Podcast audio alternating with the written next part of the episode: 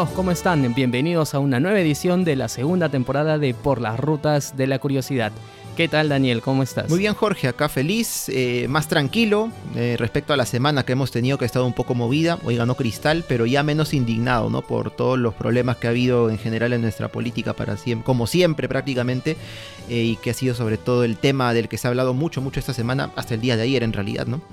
Bastante. Sí, hemos tenido una, una, semana bastante cargada en cuanto a la política nacional. Si bien más o menos creo que nuestros seguidores saben de que, de que la política no es el, derrotero por el cual nosotros eh, realizamos nuestros episodios. Nosotros tratamos de, de irnos hacia el lado cultural, un poco histórico, pero en realidad eh, parte de la política no podría explicarse si no se entiende y si no se estudia la historia. Es decir, la historia es eh, parte esencial también para poder entender los procesos políticos, los procesos sociales y todo lo que acontece aquí. Entonces, hay algo que sí lo pusimos en Twitter, ¿no? Cómo estamos llegando realmente al bicentenario. Es decir, estamos a pocos meses de llegar a, a, julio del 2021 y en realidad nos damos cuenta que eh, nuestro sistema político está bastante resquebrajado, no hay una fortaleza. En realidad también nos damos cuenta que, que, las propias reglas que impone nuestra constitución política no son respetadas ni siquiera por, por quienes deberían de más bien resguardar su cumplimiento.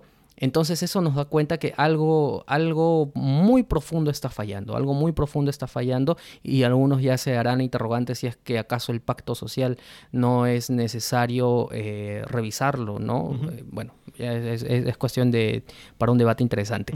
Pero hoy día hemos elegido un episodio eh, realmente interesante que es justamente el tema de la rebelión de los hermanos Gutiérrez. Nos vamos a 1872. Sí, eh, unos años antes de la famosa guerra del Pacífico que nos enfrentó a Perú y a Bolivia contra Chile. Eh, y en este contexto, pues que ha sido mencionado, en realidad yo lo he visto en redes sociales, que hay algunas personas que han mencionado justamente esta, esta rebelión de los hermanos Gutiérrez que se dio en el año que mencionamos, eh, en base a una, una, especie de comparación ¿no? con, este, con este intento en realidad de conspiración que hubo por parte del, del Congreso en este caso. y, y digamos comparando, obviamente, con toda la indignación que puede tener uno encima, ¿no? Que recuerden, ¿no? Este, eh, los congresistas, qué sé yo, el presidente del Congreso, cómo terminaron los hermanos Gutiérrez, ¿no? Porque el fin de los hermanos Gutiérrez en realidad fue bastante, bastante sangriento, como lo dije hace un momento en la, en la previa, ¿no? Al inicio de la grabación en realidad eh, fueron, fue una jornada o creo que dos días, ¿no? No, no fueron muchos días muy, muy violentos eh, que se vivieron en Lima, claro, este, en aquel entonces, este, y como te dije, de repente por ahí superado solo por, por lo que hubo después en la Guerra del Pacífico durante la ocupación de Lima y ya prácticamente un siglo después en la época, durante la época del terrorismo, ¿no?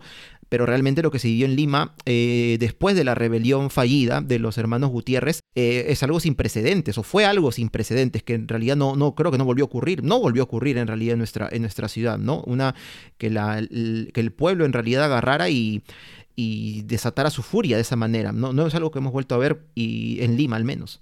Eh, en el episodio anterior, cuando bueno, hicimos el biografiando de María Elena Moyano, que si no lo han escuchado, escúchenlo porque le, le, lo hicimos con mucho cariño. Y nos han dicho que está eh, bonito, o sea, no nosotros, nos han dicho.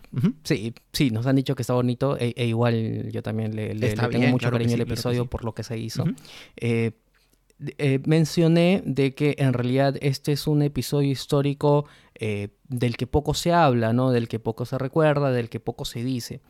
Y uno realmente se pregunta, teniendo un episodio histórico tan, eh, no sé, tan complicado, tan, tan brutal, tan sangriento, ¿cuál es la razón por la que prácticamente, es decir, yo lo escuché, incluso en el, en el debate alguien, alguien mencionó a los hermanos Gutiérrez, pero así como que de pasada, de refilón, pero una cosa es mencionarlo de cuando en cuando y otra cosa es detenerte a, reflexionar qué es lo que ocurrió aquí, ¿no? ¿Qué es lo que ocurrió eh, eh, eh, en, en, este momento histórico en especial. Sí, y, perdón, y, sobre, todo lo que ocurrió antes, más que después, antes de eso, ¿no? Porque de repente reflexionar sobre lo que ocurrió en el, durante la misma, el eh, final, durante el mismo final, digamos, de la rebelión o durante la rebelión en sí misma, como que es algo un poco, un poco práctico, ¿no? Una especie de cronología, a ver qué pasó, pero lo que hubo antes también es muy interesante para entender cómo es que se manejaba la política en aquel momento en nuestro país y en parte, en parte llegar a saber o a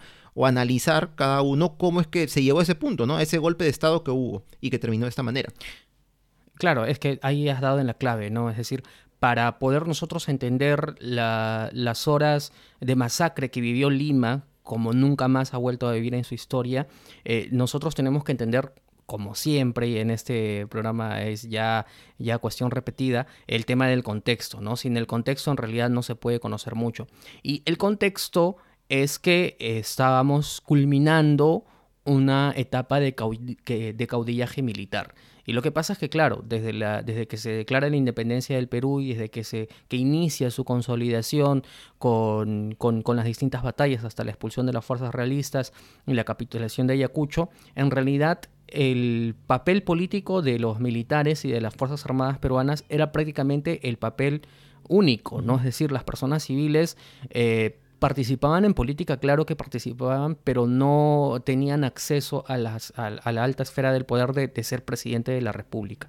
Entonces, este es un punto, un punto de partida interesante porque en su momento, ¿te acuerdas en, el programa que hicimos de Miguel Grau, eh, cuando conversamos con el almirante Yavar sobre la vida de Grau y, del interés de Grau que también tenía sobre la política, que vamos a comentar un poquito de ello en este episodio, eh, él nos comentaba algo interesante que nos decía, lo que pasa es que, claro, hoy día tú entiendes de que las Fuerzas Armadas, eh, como lo mismo lo dice la misma Constitución, son fuerzas no deliberantes, o sea, son fuerzas que no deberían de meterse en política, sin embargo, en aquel entonces era una cuestión eh, que, era lo común, ¿no? Es decir, eh, el militar se metía en la política, o sea, el, la vida militar y la vida política estaban juntas, ¿no? Era, era, e, e, estaban unidas. no, no se desligaban. Exacto, ¿no? Entonces, esa es la primera clave y eso es eh, lo que va a explicar también todo el episodio del del caudillismo militar, de lo que nosotros conocemos como primer militarismo, primer militarismo además que tiene muchos episodios que los tratamos en Stalkers, que al menos hasta cierto punto, eh, y que en realidad nos damos cuenta de que lo que más o menos tenemos es... Eh, pues deseos propios, ¿no? En realidad es eso, ¿no? Alimentarse un poco del ego propio de estos militares. Y justamente todo ello está derivando en el gobierno de Balta, porque Balta es justamente el que va a dar a, finalizar esta época del caudillaje militar. Lo que pasa es que en ese momento lo que se quería es que continuase. Claro, eh, en este caso es muy interesante, o son muy interesantes dos, eh, dos artículos o dos papers quizá que hemos encontrado para, para, poder leer y comentar el día de hoy en parte, eh, de Carmen McEvoy y también de Jameson Davis Castillo, en donde nos hablan un poco acerca de, todo este, este contexto previo a la revolución de los Gutiérrez o a la rebelión de los Gutiérrez y también siguiente al, al gobierno de Balta, ¿no? ¿Por qué? Porque en este caso, claro, toda la época del primer militarismo, luego de los gobiernos pues de Orbegoso, de Salaverry, de Gamarra, luego de la Confederación Peruano-Boliviana, luego de la anarquía militar, luego del gobierno de Castilla, donde se logra ya entiendo cierta estabilidad para bien o para mal, pero hay estabilidad por fin. Antes la hubo un poco, un tiempo con el gobierno de Agustín Gamarra hasta su muerte en Bolivia. Eh, pero luego de, Castilla es que ya se pone, si bien continúa claro el militarismo porque son militares los que gobiernan nuestro país, salvo excepciones como presidentes interinos por ahí, que son civiles, mm, contadas ocasiones, contaditas nada más y muy poco tiempo, en realidad, en realidad pues todo el tema del, militarismo continuaba. Pero como se logra cierta estabilidad, entonces ya empieza a ver el tema de qué, de elecciones y esto que conlleva. No eran elecciones, claro, que como las que vivimos el día de hoy elecciones en las que, como le llamamos universales, en las que todos participamos, sino que se daba a través, si no me equivoco, corrígeme si estoy por ahí mal, en el tema de los colegios electorales o algo así, ¿no? Es decir, se escogían electores por cada departamento y estos eran quienes finalmente, eh, a su vez, escogían al quien iba a ser el nuevo presidente. Y entonces, ¿esto qué significa? Que mal que bien iba a empezar a haber una participación de más mm, pobladores, digamos, civiles, ¿no? Aunque no eran, creo, considerados como tal en aquella época, eh, o pobladores de a pie en la política, ¿no? sea eligiendo a los electores, sea participando en los llamados clubes electorales, que entiendo que son como una antesala a los partidos políticos que fueron los primeros, algunos de ellos que se fueron formando en la, a mediados de 1800 de la, del, siglo XIX. Eh, pero que a partir de aquí, como dijimos, de a poco a poco el, el, ciudadano de a pie como que ya se va involucrando un poco más en la política, cosa que antes de repente no ocurría porque todo estaba en manos de militares que en la mayor parte de los casos se quitaban el poder siempre, ¿no? Que se proclamaban, derrocaban a uno, golpe de Estado, y, bueno, así es muy difícil obviamente que la ciudadanía participe dentro de un proceso político. En cambio ahora no, esto empieza a cambiar. Y estos artículos que ya los dejaremos seguro al final o los mencionaremos luego ahí la bibliografía correspondiente, eh, nos hacen ver de que poco a poco estos todavía eh, caudillos militares que querían continuar en el poder, querían ahí seguir tentando el poder, se dan cuenta, oye, tenemos que también tener el control como que de las masas, ¿no? Como le llamaban ellos de la plebe. ¿Para qué? Para así mostrarnos fuertes también. Con el apoyo de ellos vamos a poder continuar y vamos a asegurarnos, ¿no? Porque obviamente la gente ve una, una gran cantidad de personas que pasa por la calle apoyando a tal candidato, tal como ocurre ahora incluso, solo que en aquella época además de esto se utilizaba mucho la violencia ¿no? Sobre todo en el tema durante las elecciones de los colegios electorales. Era muy común, según se comenta, encontrar actos violentos en los que incluso hasta como se dice corría bala en aquella época, ¿no? Durante las plenas elecciones. Algo que obviamente hoy en día pues no, no, no nos imaginamos, ¿no? Se lleva todo de una manera muy distinta. Eh, sí, eh, a ver. Mm, en primer lugar, eh, eh, está claro, y ahí lo, estoy viendo en un comentario, que luego vamos a, leer los comentarios, que habla sobre el voto indirecto, que efectivamente es el voto eh, indirecto el que se realizaba para estas elecciones. como tú lo has dicho, no existe un voto universal, sino que en realidad el voto indirecto lo que te hacía era elegir a electores, estos a su vez conformaban los cuerpos electorales y estos a su vez decidían quiénes eran las autoridades. Em, lo que pasa es que, a diferencia de lo que encontramos hoy, que nosotros encontramos que la inquietud para hacer política es una inquietud ciudadana, es una inquietud de todos. Eh, en aquel entonces esa inquietud en realidad casi casi no existía, porque estaba... Eh, en el, en el ideario peruano estaba tan impregnado el hecho de que los militares eran quienes se encargaban de la política, que más o menos eso ya se había interiorizado y que más o menos eso ya se aceptaba como tal. Es aquí cuando va a, a iniciar el tema de la, del, del, partido civil, que es al fin y al cabo con el que Pardo va a empezar a ganar. Pero para esto también hay que entender cómo hasta entonces y cómo es en las elecciones anteriores se iban, se iban eh, desarrollando estos procesos electorales más allá de lo que te acabo de decir que es el tema de los electores. Es que eh, lo simplifico con una palabra. Todos conocemos las famosas portátiles. Sí. ¿No? Las portátiles, pues, es esas personas que tú contratas, que tú los llevas en un, en un, en un bus. Eh, que les repartes, ¿no? como una especie de cotilla, sus gorritos, todo así. Claro, Claro, y los llevas a un meeting y en el meeting pues la persona dice, no, raviva, qué sé yo, están con su cartelito y lo, lo, vas pasando de un lado a otro, qué sé yo. Las portátiles no es un invento eh, del siglo XX, las portátiles en ese entonces ya existían. Eh, pero eran unas portátiles distintas. ¿Por qué? Porque en realidad en aquel entonces lo que se tenía era que el se tenía ya relacionado el papel de las personas eh, como seguidores de un partido político o, estos, estos grupos que no se llamaban partidos políticos, eran en realidad pues personas que no tenían trabajo, en muchos casos eran personas que, no sé, e incluso hay, hay, hay testimonios de personas que, que, en realidad eran lumpen, ¿no? Que se dedicaban a la delincuencia y que eran contratados eh, ocasionalmente un poco para organizar a la, a la, plebe, como se le llamaba entonces, y a partir de ahí empezar a realizar las famosas portátiles.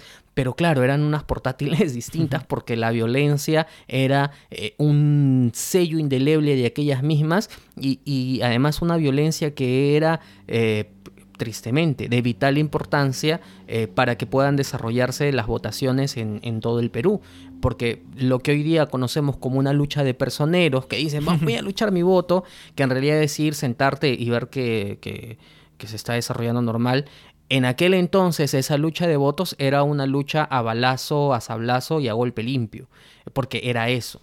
Entonces, en ese momento como que la política no se veía pues con buenos ojos para, para los ciudadanos de bien, entre comillas, ¿no? Entiéndase las personas profesionales, porque decían, no, pero yo por qué voy a, eh, a, salir a las calles a apoyar a un político si en realidad pues ese es un oficio, o un oficio, si en realidad esa es una actividad que pues la está realizando gente que no, no, no tiene oficio, ¿no? Que no tiene instrucción de repente. Eh, que no tienen instrucción, ¿no? Que por ahí son este eh, no sé, que, que, que, no está realizando nada, ¿no? Que son claro.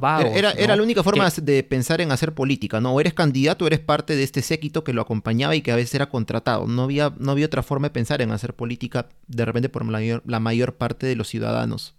Claro, y, hay una cuestión curiosa que es en uno de estos artículos que tú mencionas, es en el hecho de que eh, existe incluso un, un, estudio más o menos interesante sobre las actividades, o sea, cómo, cómo en aquel entonces la inseguridad, o sea, eh, nosotros hoy entendemos que el, problema de la inseguridad ciudadana pues son los, los rateros, como siempre, no, sé, em, no sé, los que te realizan este, el reglaje, qué sé yo. Eh, y en aquel entonces eh, los problemas de inseguridad ciudadana estaban referidos a los robos y a las personas ociosas, ¿no? Es decir, las personas que no estaban haciendo nada y que estaban viviendo en la periferia de Lima, este, desde Lurina hasta el Chillón, ¿no? Más o menos. Y que incluso los diarios lo que hacían es que tenían una sección especial en los diarios en los que decían, este, se les recomienda a los vecinos no estar por las cercanías de la Plaza de Hacho porque se ha encontrado que hay muchas personas este, que, que están vagando por ahí y que esto puede ser peligroso, qué sé yo. Entonces llega el Partido Civil y, al llegar al Partido Civil, una de las, de los principales méritos que tiene Pardo es de que eh, manipula un poco el discurso eh, eh, en el sentido de que lo que él va lo que él va a pretender es decir, muy bien, ahora el ciudadano sí puede ser parte de la política, ahora el ciudadano sí puede ser parte de esto, entonces vamos a traerlo tú, señor artesano, tú, señor doctor, tú, señor abogado, tú, señor lo que sea, puedes ser parte también de esto. Entonces, ven, te invito, porque a partir de, ahora nosotros vamos a ser los protagonistas de la política. Pero claro, uno hasta, hasta ahí lo ve con ojos buenos, ¿no? Pero claro, todo esto, todo esto trae detrás un problema económico también, que era el tema de la explotación del guano, porque en el gobierno de Balta justamente se firma el tema del contrato Dreyfus y en realidad también eh, el partido civil hasta cierto punto es una respuesta de los propios consignatarios al ver que el negocio del guano ya se había terminado, ¿no? Entonces, eh, siempre cuando excavamos un poco nos vamos a dar cuenta que todos estos procesos son procesos complejos y que más o menos explican por qué es que ahora sí había inquietud de meterse en la política, claro, el, que es al final lo que... El famoso cálculo político, ¿no? Que obviamente existe hasta, hasta nuestros días, creo yo. Entonces, también este tema que mencionas muy interesante de de, repente el, inicio del partido civil, que empezó como una sociedad o un club electoral, como, como había mencionado en estos artículos que hemos leído nos indica también o nos hace ver no solo eso, ¿no? la firma del contrato Dreyfus también que has mencionado nos hace ver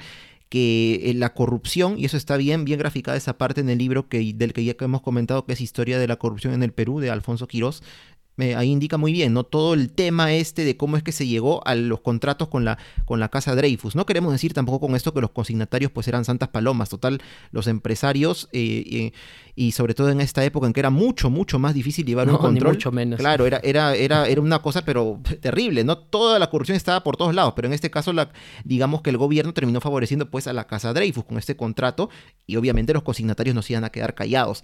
Grafica muy bien, ¿no? Cómo es que a partir también de la corrupción ya que como ya se indica en el libro está presente, pero desde épocas inmemoriales y como yo dije en su momento, si no, si no se menciona corrupción en la época de los incas es porque no, no había forma de, no hay forma de documentarla quizá, ¿no? Pero claro, desde el virreinato, pasando por la colonia, el, o bueno, el mismo virreinato, la época republicana hasta ahora, la corrupción ahí está. Y con el tema del contrato Dreyfus, nos damos cuenta que eh, cómo es que a partir de acá, pues, empieza a gestarse, pues, este otra, esta otra ala política, ¿no? Que terminó convirtiéndose en el partido civil y que al final de cuentas, como dices, no teniendo, de repente manejando un poco bien las cosas, empezó a tener cierto arraigo popular. En este caso, atrayendo a personas que anteriormente no estaban tan involucradas en la política, como dices, ¿no? Esta, estas personas, ¿no? Artesanos, profesionales y los demás. Claro, eh, y además que todo el control que, que, que, se realizó a partir del militarismo, eh, en realidad ya había llegado a un punto en el que el Estado peruano tal y como era concebido en ese entonces, estaba en un punto de quiebre. Porque claro, con el contrato de Dreyfus vinieron construcciones realmente interesantes. Además, el gobierno de Balta duró cuatro años, que era lo que entonces duraban los gobiernos. Y bueno, éxito, ¿no? éxito para un gobierno militar poder durar todo, toda su gestión, aunque ya en las últimas, en, en, esta última etapa, pues ya, ya había un poco más de estabilidad, ¿no?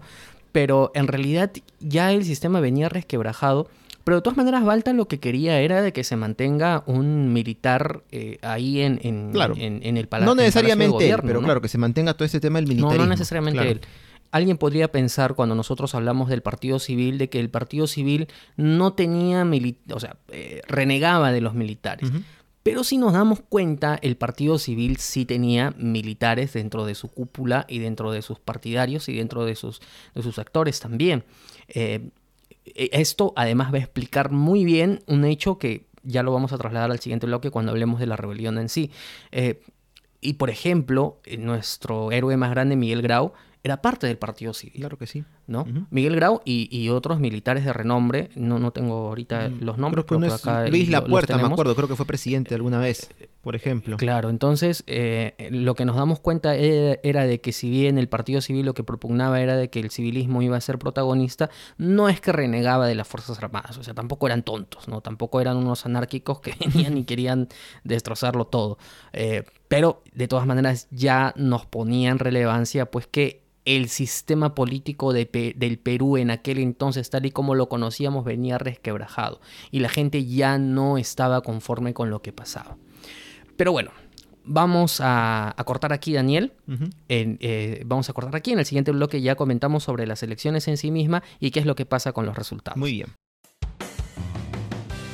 Si te gusta nuestro podcast y te gusta recorrer junto a nosotros por las rutas de la curiosidad, te invitamos a apoyarnos en nuestro Patreon. Patreon es una plataforma que permite colaborar directamente con productores y artistas. En nuestro caso, nos ayudará a seguir generando contenido histórico y cultural. Puedes encontrarnos en patreon.com slash por las rutas de la curiosidad. Bueno, entonces nos trasladamos a 1871-1872 cuando ocurrieron estas elecciones en las que al parecer por primera vez, sí o sí, iba a terminar siendo elegido un civil como presidente del Perú, debido a quienes participaron en ellas eran eh, Manuel, Manuel Pardo y Lavalle y Antonio Arenas, ambos civiles, uno empresario, eh, Arenas era abogado, eh, y bueno, eran ellos este, los contendientes en esta justa electoral pero, pero, pero también tengamos en cuenta que uno de ellos era apoyado por Balta, en este caso Arenas. Entonces, de todas maneras, no es que simplemente viéndolo de una forma, de una forma de repente sencilla, ah, ya, dos civiles se enfrentan y ya se termina el militarismo. No, siempre estaban los intereses, no de los militares, sino de los caudillos militares que venían gobernando desde tiempo atrás, como el caso de Balta, como el caso de Chenique que querían por ahí todavía mover los hilos para continuar detentando siquiera algo de poder, porque lo que es cierto, como mencionaste en el bloque anterior, es que Pardo y el Partido Civil no tenían esa intención, obviamente no querían renegar de los militares para nada, si habían militares, marinos dentro de su partido, pero ya no querían que tuvieran esa misma incumbencia en los asuntos del Estado como la tenían antes. Sí, incluso el propio Echenique eh, va a participar de estas elecciones en un primer momento, pero luego eh, el Partido Civil muy inteligente le empezaron a sacar y decir, oye, pero si tú tienes cuentas pendientes de tu, de tu primer gobierno, ¿qué te pasa? ¿Qué haces acá? Corrupto, corrupto. corrupto, corrupto. Entonces Echenique al final este, dijo, no, bueno, ya no, no, hay, no hay forma y ya no pudo ya, ya no, no siguió en la contienda, en la contienda electoral y estuvo Arenas. Eh, de todas maneras, igual, eh, la victoria de Pardo fue sorpresiva, en realidad no, no estaba, o sea, lo, lo, lo, del Partido Civil, lo interesante y el mérito que ellos tuvieron fue justamente de organizarlo todo, porque empezó a organizarse no solamente aquí en Lima, sino también en el interior del país. Las personas se interesaron con este, con este discurso que tenía Pardo, en el que relacionó a Arenas con el pasado del caudillaje militar y a ellos con el futuro y decía, claro, ahora nosotros somos ciudadanos de bien, ciudadanos respetables, que vamos a participar, que, qué sé yo. Entonces, como que no fue de todas maneras el resultado que estaba esperando Balta, eh, pero ganó, ganó las elecciones y a partir de ahí se establecieron las juntas preparatorias para que Pardo eh, eh, se hiciera con el, poder, ¿no? llegara, claro, y se hiciera la transmisión del poder. Pero aquí es donde va a pasar lo interesante de todo esto. Pero antes de ello, vamos a, leer los comentarios que nos quedan. Claro que sí. A ver, vamos a leer los comentarios. Jaime, Trujillo, nos dice eh, saludos totales. Saludos, totales, saludos Jaime. Como soy estéreo. Ah, gracias totales. Luego, eh, Brigitte y saludos a Daniel. Ah, gracias, Brigitte, amiga del trabajo. Bueno, saludos a Jorge también, me imagino. Sí. Muy bien. eh, Ronald, Ronald Thomas Quesquen Flores, un colega. Saludos, Jorge, colega. Sabes que a mí también me gusta la historia. Claro que sí, Ronald. Luego, Lili Ponce nos dice saludos desde Canadá. Canadá esperamos en el país, no Canadá con Parinacocha, ¿no? ¿no? De todas partes, por supuesto, ¿no? Claro que sí. Saludos hasta, hasta, el norte de América. Norteamérica, claro que sí. Ahí está. Eh, Jaime Trujillo nos dice, son acontecimientos históricos que la historia los ocultó y olvidó. Igual el caso de Sánchez Cerro es un tema olvidado de la historia. Mm, Ajá, tema que nos también mucho, buen sí. tema para tratar. Claro que sí. Y él mismo dice, próximo programa hagan sobre Sánchez Cerro. Ya está. Lo vamos a agendar para la tercera Exacto, temporada. no el próximo, pero vamos a tener que tocar este tema muy, muy interesante también. Eh, luego eh, nos dice Franco Guerrero Chávez, voto indirecto, es lo que habíamos comentado justo durante el primer bloque, ¿no? En los mensajes que habías leído. Eh, Ángela Sara nos dice, buen plan de sábado, historia del Perú. Ahí está. Plan de sábado por la noche. Muy bien. Luego Jaime Trujillo nos dice, es que Pardo rompe el esquema de, de política para los militares. Pardo fue un político novedoso, nuevo, con ideas nuevas y poner al civil, al ciudadano en la política. Como lo mencionamos, no era en re- en realidad una idea nueva y que Pardo supo canalizar bien en este caso. Melchor Llosa de, Martínez, de Martini nos dice, Echenique tuvo que ser retirado por su impopularidad, pero era el presidente del Congreso en ese momento. Sí, eh, Echenique, o sea, Balta primero lo que él está pensando es en su hermano, pero no había mucha, mucha oportunidad. Ento- Entonces piensa en Echenique, eh, que, que Echenique además tuvo como, como padrino en su momento a Castilla eh, an- eh, anteriormente. Eh, pero bueno, es que Echenique, el gobierno de Echenique, pues, fue un gobierno muy corrupto, ¿no? Entonces, y para los, para los cánones de la época también lo fue. Entonces era un poco complicado, ¿no? Entonces ahí sale Arenas y bueno, al final no, no, no pasó de ello. Bueno, estamos en plenas juntas preparatorias. Estamos ya en 1872, Ujú. estamos en julio de 1872 Así es. y van a aparecer eh, cuatro eh, hermanos eh, ape- de apellido Gutiérrez, los cuatro. Uno de ellos era ministro de guerra de Balta. Y bueno, no, no sé si voy en orden, pero los cuatro son Silvestre, eh, Tomás, Marcelino y Marceliano.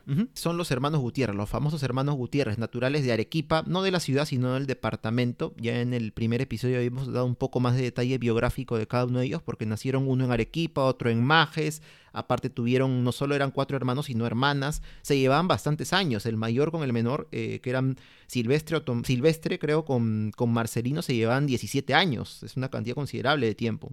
Entonces, bueno, ellos eran cuatro oficiales, los cuatro tenían el rango de coronel, un alto rango en el ejército, y como dices, ¿no? Tomás era, Tomás Gutiérrez era el ministro de guerra de Balta. Y bueno, es entonces eh, que el 22 de julio ocurre esta, em- el inicio en realidad de la, de la rebelión de los Gutiérrez, que en realidad fue un golpe de Estado, ¿no? ¿Qué ocurrió en este caso? En las primeras horas de la tarde del 22 de julio de 1872, en el Palacio de Gobierno irrumpió Silvestre Gutiérrez, uno de los cuatro hermanos, con eh, parte de, con un grupo de tropas, ¿no? De uno de los batallones que comandaban, porque los hermanos comandaban diferentes batallones al tener un alto rango en el ejército. Eh, de todas maneras, afuera del palacio habían algunos batallones, ¿no? Que estaban armando eh, de, los, de otros dos hermanos, que eran Marceliano y Marcelino. De pronto, entonces, súbitamente, Silvestre se dirige al interior del palacio, más adentro, cerca de las habitaciones, para buscar a Balta, al presidente Balta. Y ahí es donde le dice, ¿sabe qué? Golpe de Estado, váyase para otro lado, ¿no? Como que Balta quiso poner resistencia, eh, estaba ahí también su familia. Eh, eh, eh, Sí. es- ese día, creo, según lo que leí, ese día se iba a casar su hija, no sé, Mm, algo, bueno, qué, qué- a- algo por ahí. qué mala suerte, ¿no? Pero bueno, en este... Qué oportuno, ¿no? Qué oportuno. Silvestre, qué oportuno eres, ¿qué haces acá? Bueno, el esposo de la no hija la habrá dicho eh, qué suerte o qué mala suerte, no lo sé. entonces, eh, bueno, entonces es así que luego de poner un poco de resistencia al final, bueno, dice, perdí, ¿no? Me voy. Y así es que finalmente Silvestre Gutiérrez logra tomar el control en el caso del Palacio de Gobierno. Y eh, de todas maneras se llevan, se llevan preso a Balta, en, en este caso, al cuartel de San Francisco, donde queda bajo vigilancia de quién? De Marceliano, otro de los hermanos. Acá puede ser un poco confuso, podemos anticipar porque son Marcelino y Marceliano, y no sé por qué fueron Sí, tan sí, originales. pero sus no, son el mismo, ¿no? Es decir, bueno, eh, por ahí que a, a sus papás, pues, entre Marcelino y Marceliano se les acabó un poco la inspiración y, y, y ya solamente los diferenciaban por una A. Eh, pero claro, Balta cae prisionero. Ujú.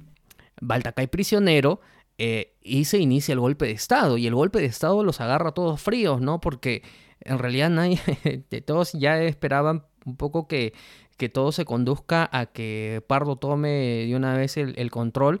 Y Pardo inmediatamente, tipo inteligente, eh, agarra y se va, ¿no? Ujú. Dice él, no, no, no. No se va a exponer, No, pues, no, ¿no? no sé qué. Claro, no se va a exponer, no es que va al Palacio de Gobierno y dice, oye, ¿qué les pasa? Agarra, se va y, y se refugia en, en una embarcación marítima, no recuerdo cuál, pero se refugia ahí hasta que pasa todo esto.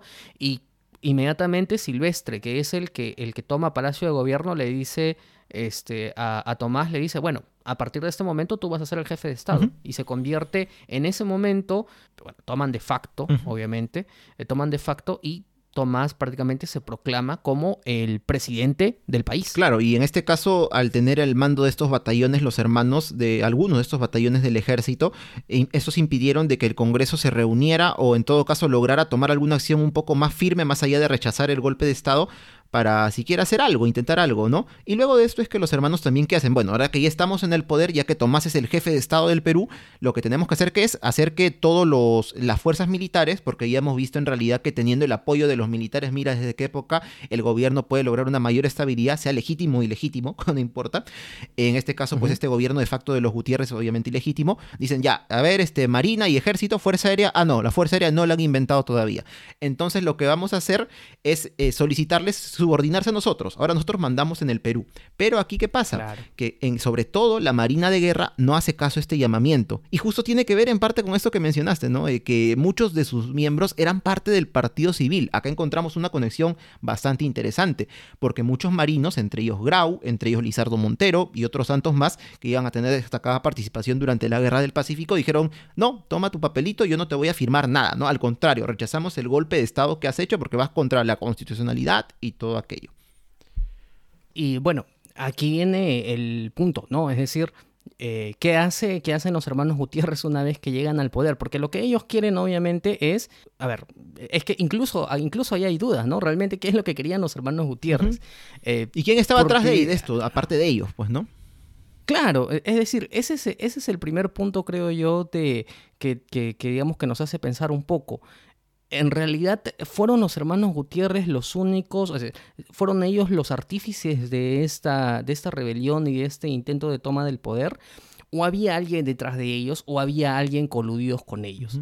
Eh, ese es un tema que nosotros vamos a exponer un poco los hechos y ya al último vamos a tratar de, comentarlo y discutirlo y también con la ayuda obviamente de, ustedes en los comentarios. Eh, lo cierto es que cuando existe un golpe de Estado, el golpista lo primero que quiere es encontrar el apoyo de las propias Fuerzas Armadas, como es lógico. Eh, pero este apoyo no llega. No llega. Bueno, y, no llega. como dijimos, ¿no? Por parte de la Marina principalmente en este caso. Principalmente por la Marina, tal y como lo has mencionado, entre ellos justamente uno de los firmantes está el propio Miguel Grau que les dice, ¿sabes qué? Este, esto no va, ¿no? nosotros no estamos de acuerdo con, con, esto y, simplemente no, no va. Ah, obviamente que a cara del público, cuando se enteran del golpe de Estado, en realidad no es algo popular, o sea, la gente no está de acuerdo, es casi inmediato, o sea, nadie estaba de acuerdo con un nuevo golpe de Estado porque era una vez más, ¿no? Es decir, nuevamente ponernos al hecho de que eh, otra vez el caudillaje militar, que quiere ver quién, quién, este, quién se vuelve a quedar con el poder, un golpe de Estado más, vamos a regresar a esta etapa. Entonces la gente como que no está de acuerdo. Y con una ciudadanía en eh, general más metida en política ahora, a diferencia de décadas anteriores. Lo que pasa es que es un golpe de Estado que lo agarra justo finalizando una época electoral. Entonces, eh, a ver, y además hay que tener en cuenta que son elecciones que no eran tomadas, eh, eh, digamos, que no, eran, que no eran realizadas en un solo día como se realizan el día de hoy. En realidad era un proceso que duraba meses. Entonces era toda una organización política que realizó el Partido Civilista y que los agarraba calientitos, ¿no?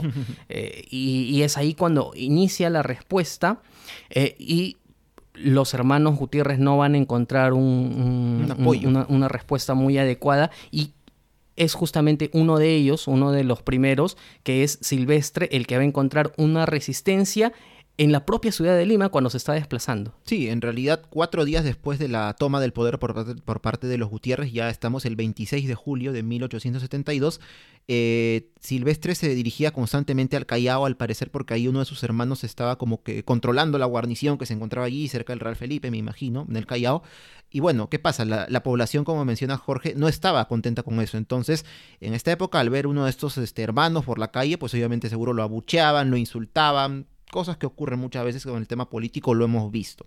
Pero ¿qué pasa? Que en uno de estos viajes que hacía Silvestre de Lima al Callao, del Callao a Lima, finalmente no se recuerdo si baja o si sube al, tranvía, me parece, o al tren que lo va a llevar al Callao, que lo trae del Callao, y la muchedumbre, para variar, empieza a, eh, abuchearlo, ¿no? ¿Qué le habrán dicho? No lo sé. Pero entonces, ¿qué ocurre? Se dice, cuentan las crónicas, que Silvestre en una de esas saca la mano por la puerta, por la ventana del, vagón, bueno, donde se encontraba, y, y, con una pistola. Y entonces la gente, ah, tiene una pistola. Y empieza pues ahí una trifulca prácticamente incluso a balazos, ¿no? Y y es así que, bueno, uno de estos al parecer pues le cae, no al parecer, seguramente este, le cae a, Silvestre Gutiérrez y finalmente pues ahí queda, muere de esta forma. La gente ah, lo saca, arrastra el cadáver y obviamente pues lo despojó de todo, lo, lo, digamos que lo volvió a matar después de que ya estaba muerto, ¿no? El cadáver lo empezó a golpear, a patear, lo linchó después de muerto, digamos, ¿no? Este, si es que el balazo no lo mató, no lo sabemos. Pero obviamente así acabó sus días, en este caso Silvestre Gutiérrez, el primero de los hermanos que falleció. Y a partir de acá, ya con el muerto, es que el pueblo se exacerba, obviamente, de repente dicen, oye, miren todo lo que podemos hacer, y empieza pues a armarse ya una, digamos que una contrarrebelión contra el golpe de Estado que habían formado los Gutiérrez. Eh, bueno, entonces, ¿qué ocurre? Luego de que Silvestre fallece o lo matan, eh, Tomás, que era el jefe de Estado, Tomás Gutiérrez, le avisa a quién? A su hermano Marceliano, que todavía estaba custodiando al, presidente Balta en el cuartel San Francisco, que como mencionamos, a ver al toque nomás ahora, cuando uno va por la avenida Bancay, antes de llegar al puente del río Rímac, a la mano izquierda va a haber como un cuartel, creo que es de la policía ahora, pero ese tiene la forma de un cuartel. Ese es el cuartel San Francisco, ahí se encontró el presidente Balta, pocos metros, del, a pocas cuadras del Palacio de Gobierno. Bueno, entonces a Marceliano le llega este mensaje por parte de Tomás, y donde Tomás le dice, Marceliano, han muerto a Silvestre, asegúrate, tal cual, nada más. Y esto, pues, este mensaje que puede resultar un poco ambiguo, es lo que va a desencadenar uno de los mayores, llamémosle, misterios de esta rebelión, porque va a acabar muy mal para el presidente Balta, o ya expresidente al menos de facto, que se encontraba cautivo en este lugar. ¿Por qué? porque eh, en este caso, luego de, esta, este mensaje que le llega a Marceliano, parte del batallón entonces eh, se dirige al cuarto donde se encontraba el presidente Balta, lo llaman, parece que él no hace caso, ¿no? Por ahí, y bueno, luego esto simplemente ¿qué hacen? Pam, pam, pam, le disparan y lo ejecutan ahí. Eh, sí, en realidad ese es otro de los misterios que al final no se tiene muy claro, ¿no? Es decir, ¿qué pasó ahí? ¿Por qué ¿Cuál, cuál, cuál fue el... El verdadero motivo, ¿no? Porque... El verdadero motivo para, para matar a Balta. Porque el mensaje, de, el mensaje de, de, Tomás era muy ambiguo. Pues no, le dice asesina a Balta o no, le dice asegúrate nada más. A partir de ahí no podemos claro, sacar nada. Asegúrate, claro, es que puede interpretarse de muchas formas, ¿no? Asegúrate tú, oye, que estamos en peligro porque la rebelión no está saliendo. O asegúralo acá al, amigo Balta y termina con él pero es que ahí nos encontramos directamente con eh, la pregunta que habíamos hecho anteriormente. ¿Y quién estaba detrás del golpe de Estado? Si nosotros ya habíamos mencionado que justamente Balta no estaba de acuerdo con el hecho de que eh, se otorgue o se, se mantenga la sucesión presidencial con un civil. Y además de ello, porque ahí en su momento se, ha mencionado, de las muchas versiones que existen, que mencionan, no, pero es que claro, eh, Balta y los Gutiérrez se habían peleado, Balta se había peleado con ellos. Pero si tú tienes a, un Balta peleado con los hermanos Gutiérrez, eh, que tienen una dinámica interesante en, en el ejército, entonces, ¿por qué es que tienes a Tomás como ministro de guerra? Y si en su momento te peleas con él, ¿por qué no destituyes? ¿Por qué no lo destituyes como ministro de guerra? Entonces, si tú tienes a un presidente que, está en desacuerdo con un ministro, como lo hemos visto en algunas ocasiones, y además por mucho menos se destituye ministros, ¿qué hacía ahí Tomás como ministro de guerra? Y además, otra pregunta que, me nace en estos momentos es, ¿cómo, qué, oye, qué casualidad tan interesante que los cuatro terminan convirtiéndose en coroneles a pesar de la edad de los menores? Mm, claro, ¿no? Sería interesante porque normalmente un rango alto en el ejército no lo alcanza siendo relativamente joven, ¿no? Eso, lo sabemos bien, lo hemos visto. Y sobre todo también, Jorge, el tema, este, la pregunta que te nace, te nace del corazón, así como decía Juan Gabriel, este, es lo que habían mencionado justamente en estos, en este, en estos artículos que habíamos leído, ¿no? En donde se indica que al parecer, eh, ya para terminar el, el gobierno de Balta, y me imagino que durante las elecciones pues que hubo, que tardaron su tiempo, semanas o hasta meses, en donde se enfrentaron Pardo y Arenas, pues había parecer como que cierto, no digamos un cierto, eh, ciertas ganas de que realmente haya un, un, golpe de Estado, sino como que hubo unos movimientos militares ahí eh, dentro de la ciudad como diciendo, porque claro, sabemos que Balta apoyaba Arenas, pero al final ganó pues Pardo. Entonces, antes de que se supiera el ganador, hacer estos movimientos militares, trasladar batallones, poner cañones, cosas así, como que te da que pensar, ¿no? Es como cuando hay alguna especie de crisis política ahora y vemos que se dirigen ponte tanques al, o tanquetas al Congreso o al Palacio de Gobierno. Al toque uno piensa, ah, acá algo se está gestando, ¿no? Estos movimientos militares nos hacen ver entonces que Balta seguramente no estaba tan de acuerdo con esta elección de Pardo. ¿Y por qué no? Eso tal vez Balta se lo llevó a la tumba, estaba tal vez dispuesto a hacer ciertos movimientos no tan, digamos, legales o limpios para que eh, Pardo no ingrese al poder, ¿no? Ahora, si ya después se peleó con los Gutiérrez, es otro tema. Claro, o, o, pongámoslo más claro, ¿acaso no, no pudo ser posible que Balta y los hermanos Gutiérrez estaban justamente coludidos para quedarse en el poder Puede ser, ¿no? Es decir, eh, no, no, no es posible acaso de que el hecho de que, de que Balta haya sido trasladado a, prisión era un tema de mero trámite hasta que pueda establecerse Tomás y de repente traer a alguien más. O mandarlo al exilio también. Se dice que claro, Hay, hay muchas cosas que quedan, que, que, van a quedar ahí un poco en el aire, pero digamos que hay manera de, analizarlo objetivamente. Pero bueno, tenemos entonces que Balta es asesinado. Balta es asesinado por, por, sus, por sus guardias, es decir, eh, lo que sí está clarísimo es que no, ninguno de los Gutiérrez personalmente lo ejecutó, sino que son otras personas que además luego fueron enjuiciados, eh, quienes asesinaron a Balta. Eh, y claro, esta noticia le cae bomba a la población. o sea, la gente se es, es, es, una de esas noticias que a ti te, te, agarran y te dejan totalmente frío no es, e inmediatamente la población Han matado al presidente. La población pues, no se queda con Claro, la población no se queda con los brazos cruzados y agarra y dice, no, se acabó. Con estos señores no hay oportunidad y salen a las calles. ¿Qué pasa entonces? Claro que sí. Entonces lo que hace Tomás Gutiérrez al saber de todo este, de todo este problema, de toda la masa de gente, porque obviamente se estaba levantando ya contra ellos y ellos sin el apoyo de las Fuerzas Armadas, al menos no de la mayoría de ellas, ¿Qué hace? Entonces este, sale del Palacio de Gobierno, Tomás Gutiérrez, que era el jefe de Estado, y se dirige hacia dónde? Hacia el cuartel de Santa Catalina, que si mal no recuerdo, a ver también un poquito de geografía por ahí, es este como, como este muro que hay cerca del cruce de la avenida Abancay con, con la Colmena, por ahí creo que hay una especie de muro naranja, por ahí creo, creo que es el cuartel de Santa Catalina, por ahí si me corrige alguien estaría estupendo. Pero bueno, se dirige allá eh, de repente con la intención, no sé, de reunirse con algunos militares que le eran leales o de repente de reorganizar fuerzas para ver qué hacer, pero una vez que él está allí, el pueblo le gana, ¿no? ¿Por qué? Porque se acerca al cuartel, ya un montón de gente, levantan barricadas, se enfrentan con los pocos guardias que están eh, custodiando pues al mismo Tomás y de esta forma él en un momento se da cuenta, porque está acá con su hermano Marcelino, no con Marcelino, con Marcelino, ¿qué hacemos? Dice, tenemos que escaparnos, ¿no? Porque en cualquier momento el pueblo entra y aquí sí ya que sonamos. Es así que Tomás intenta escapar, como se disfraza y empieza a dar vivas a Pardo, ¿no? Empieza a decir, ¡viva Pardo! ¡Bravo! ¡Viva, carajo! ¡Viva Pardo! Eh, para ver si pasa desapercibido de esa, de esa manera, ¿no? Eh, pero entonces, eh, mientras trataba de escapar, se cruza con un grupo de, oficiales, ¿no? Y también de civiles.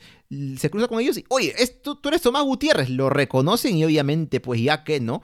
Lo reconocen y prácticamente, digamos que lo entregan a la turba, que ya lo estaba esperando ahí, sobándose las manos. Y nada, pues no, este, trataban primero, en primer lugar, si en la turba, claro que quería hacer justicia por sus propias manos por la muerte de Balta, lo llevan a Tomás Gutiérrez como que custodiado, algunos oficiales, ¿no? Mientras la turba lo sigue ahí, ah, tratando de quedarse con, con Tomás para, para lincharlo, para golpearlo. Hasta que en un punto no sabemos si los oficiales ya no pudieron contra la turba de gente o simplemente dijeron, ya sabes que hagan lo que quieran con él. Pero sueltan a Tomás. Antes de eso me parece que logró refugiarse en un, en un establecimiento, eso sí. Pero ya en un momento la gente se metió hasta allá. No sabemos si, como digo, los oficiales lo soltaron o ya no pudieron. Y finalmente lo matan, ¿no? Incluso una, una anécdota dice, ¿no? Que cuando murió este le dieron un sablazo en el pecho como emulando, así en diagonal, como emulando la banda presidencial, ¿no? Que él tanto ansiaba, se supone. Pero bueno, también terminó, vemos, a, este, muerto por la muchedumbre, Tomás Gutiérrez, otra muerte espantosa, ¿no? Y es así que ya para el amanecer del día siguiente, luego de que la multitud había arrastrado pues todo el cuerpo, el despojo en realidad que ya era el cuerpo del cadáver de Tomás Gutiérrez hacia la plaza de armas, es que deciden colgar eh, tanto a él como a su hermano Silvestre de las torres de, la, de que hay en la Catedral de Lima, ¿no? que está justamente en, la, en la Plaza de Armas. O una, una altura considerable y, bueno, imaginemos esto, ¿no? Nosotros que conocemos la Plaza de Armas de Lima, quienes hemos estado allí, la catedral tan alta, imagínate que de las dos torres sale como dos palos y cuelgan dos personas allí, ¿no?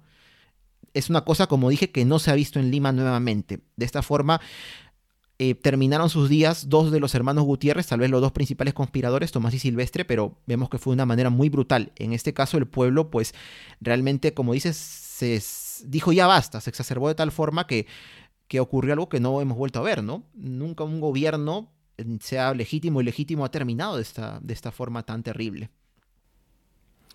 Eh, nuestro pacto social, como el pacto social de la mayoría de civilizaciones que nosotros conocemos, implica de que nosotros cuando éramos tribus, eh, la justicia tribal lo que nos planteaba era pues el ojo por ojo y el diente por diente, ¿no? Ese tipo de justicia.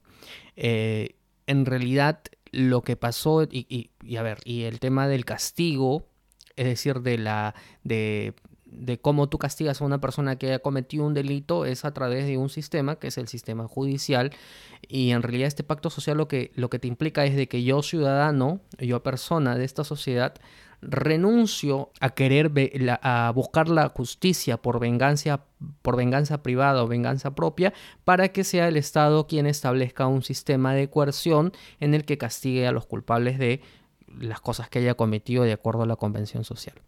Muy bien lo que sucedió en estos días es de que ese pacto social se suspende eh, para que sean, porque las personas eh, cometen la justicia a mano propia. Eh, y esto es un poco como lo de Fuente Ovejuna, ¿no? En realidad, ¿quién, ¿quién, dio el primer disparo? Porque fue toda la, toda la población que estuvo ahí, obviamente, ¿no? Fue toda la población la que los mató, la que los masacró, les, les, este, los, porque era una cosa de que arrastraron los cuerpos y le iban metiendo balazos y más balazos y más balazos y que el sablazo y que los despojos de lo que quedaba los colgaron en la Catedral de Lima, en plena Plaza de Armas de Lima. Es una cosa brutal.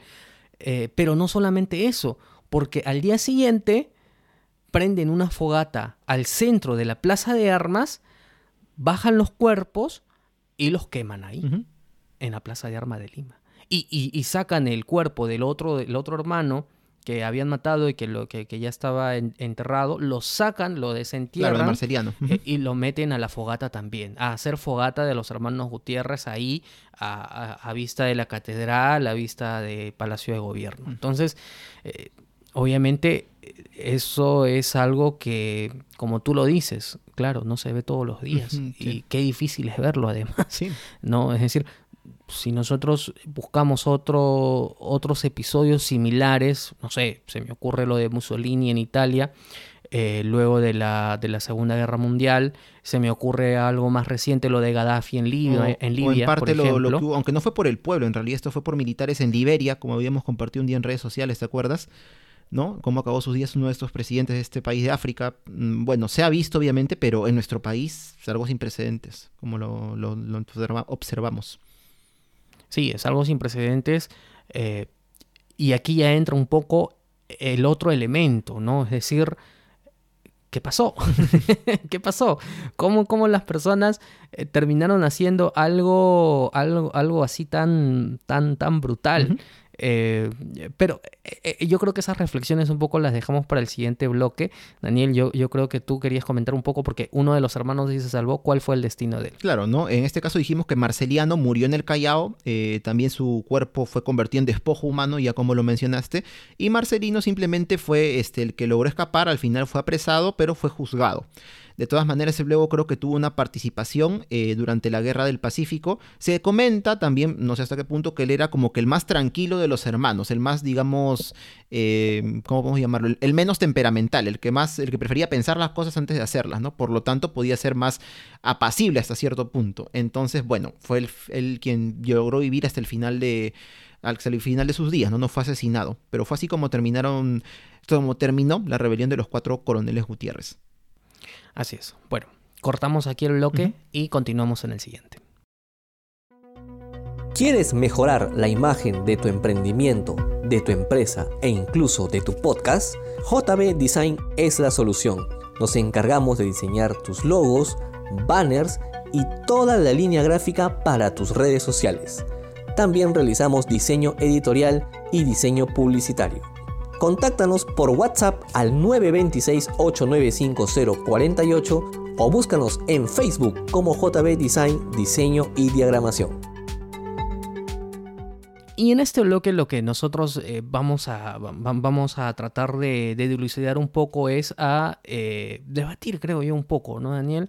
Sobre algunas cuestiones que quedan un poco en el aire y cómo eso también nos ayuda un poco a traerlo en el presente y por qué es importante además recordarlo. Pero antes de ello vamos a leer los comentarios de nuestros de los ruteros que se están conectando y que están comentando. Claro que sí, a ver, vamos a subir un poco eh, todos los comentarios que habíamos leído. Melchor Llosa nos había dicho, ¿no? Eh, Tomás se sintió traicionado por Balta y decidió darle el golpe. Claro, una de las versiones que hay, ¿no? Que en un momento o bien pelearon o bien hubo ahí un, desencuentro y es por eso que al final eh, pues dieron este golpe de Estado y porque no terminaron asesinando al presidente Balta. Así es. Eh, Jaime Trujillo nos dice, pregunta, ¿el ejército ayudó a los hermanos? Es que ellos tenían a su cargo batallones. El tema es que al día siguiente los batallones también se le vuelven en contra. Es decir, fue... Mm, ¿Qué te diré? no, no, no, no, no, no, fue exitoso, ¿no? Parece que no previeron bien realmente cuál es la reelección y en realidad la, propia gente, los propios soldados, este, como que se le voltean y empiezan a, hay una deserción de por medio y al final no hay apoyo, simplemente no hay apoyo. Luego, el mismo Melchor Llosa nos dice, no, los militares de carrera fueron desplazados por Tomás y, regala grados militares a diestra y siniestra para conseguir apoyo en el plan respondiendo a la pregunta anterior de Jaime, justamente. Ah, ya, sí, eh, eh, eso, eso creo yo también podría explicarlo justo lo que te decía, ¿no? El hecho de que como los cuatro hermanos son coroneles, oye, qué casualidad teniendo en cuenta sus edades. Oye, muchas casualidades y, en política eh, no existen las casualidades, como dicen. Claro, luego Jaime Trujillo nos dice, el actual cuartel PNP del batallón de asalto, ese era el cuartel de San Francisco, aún mantiene su fachada y está en una cuadra del Congreso. Bueno, creo que estuvo bien la referencia entonces, ahí en la cuadra 1 de, de Abancay. Bueno, él mismo nos dice, ¿qué opinan ustedes de Pierola? Pierola fue un caudillo. Recuerden que Pierola dio el golpe de Estado a Prado, en plena guerra con Chile. Bueno. Bueno, ya. Ya con eso creo que, y con todo lo que ha pasado ahora nos damos cuenta, ¿no? Las personas que dan golpe de Estado, que dan esta, esta inestabilidad en épocas tan difíciles, ¿no? En este caso la pandemia, hace muchos años la guerra con Chile. ¿Qué opinión nos merecería? Pues una no muy buena. A ver, Jorge, no sé. Sí, además, eh, más, o menos ya algo hemos comentado en el programa de... Mm, eh, la historia de la corrupción en el Perú, si mal no me equivoco. Claro que sí. Eh, Mucho. Entre otros, no sé, se me, se me va alguno. Creo que también en el de la campaña de Lima, creo. Claro que sí, ¿no? Sobre el... Que hicimos con Gastón Gavión. Pero Nicolás de Piero, la del Califa. ¿Pariente de Mía Califa? No creo. bueno.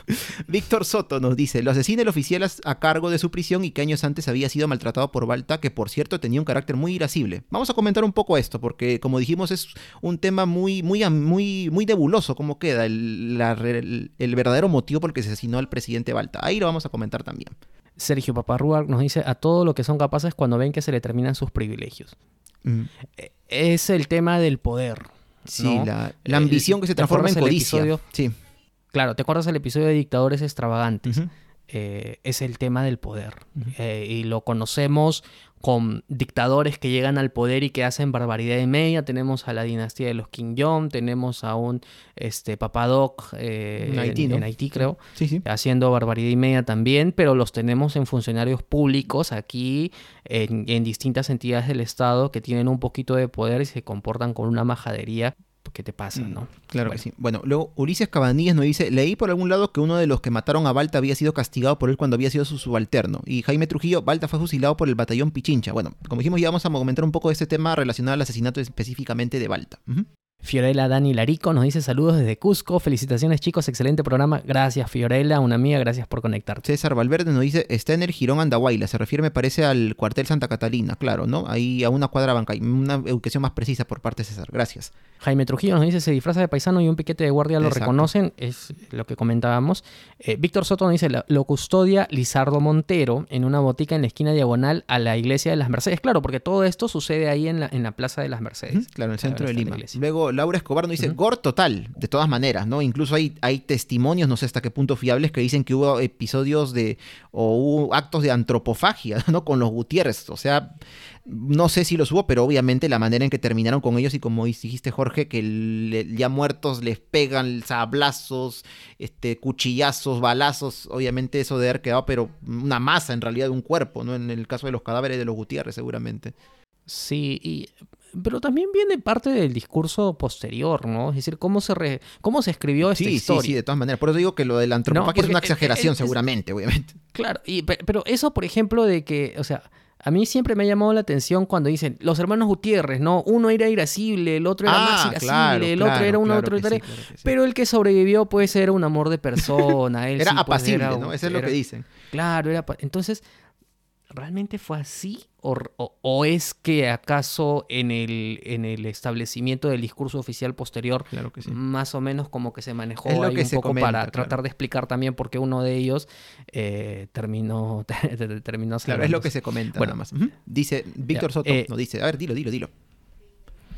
Víctor Soto dice, ¿recuerdan al alcalde puneño que fue masacrado y muerto en su pueblo y filmado en vivo? Ah, claro, en Ilave, ¿no? Eso fue en Ilave. Claro, en Ilave, claro, ¿no? bueno, es verdad, en el Perú se ha repetido, como vemos, este suceso, no en Lima, obviamente, pero en, Lima, en, Ilave, pues realmente fue una cosa que nos conmocionó bastante a todos en su momento, ahí en el 2004, si mal no recuerdo. Eh, Jaime Trujillo, ¿verdad? Tiene razón, eso fue 2009, 2004 creo que fue lo de Ilave, me parece, pero fue cuando estaba en el colegio, por eso. Eh, luego, Víctor Soto dice, se le puso la chapa de El Sobrado, fue parte de los oficiales que promovieron el apresamiento de Recabarre encargado por Piero la, lo apresaron y lo votaron. Se refería a alguno de los eh, militares pues, que, que estuvieron involucrados en el asesinato de Balta. Luz Verónica Carrión Conde nos manda un sticker. Eh, creo que es uno que hace así. Este, Luz Verónica, ella es, ella es profesora, hemos sido colegas en su momento, oh, en el año 2015, si mal no me equivoco, que estuve en la institución educativa eh, Pastoruri. Así que, Miss Luz, gracias por, por conectarse, qué bueno, qué bueno saber de usted.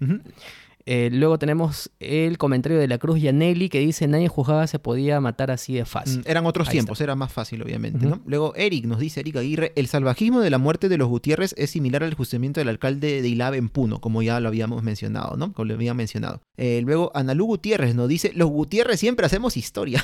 bueno, bueno, no sabemos si es su descendiente, pero bueno, comparten el apellido.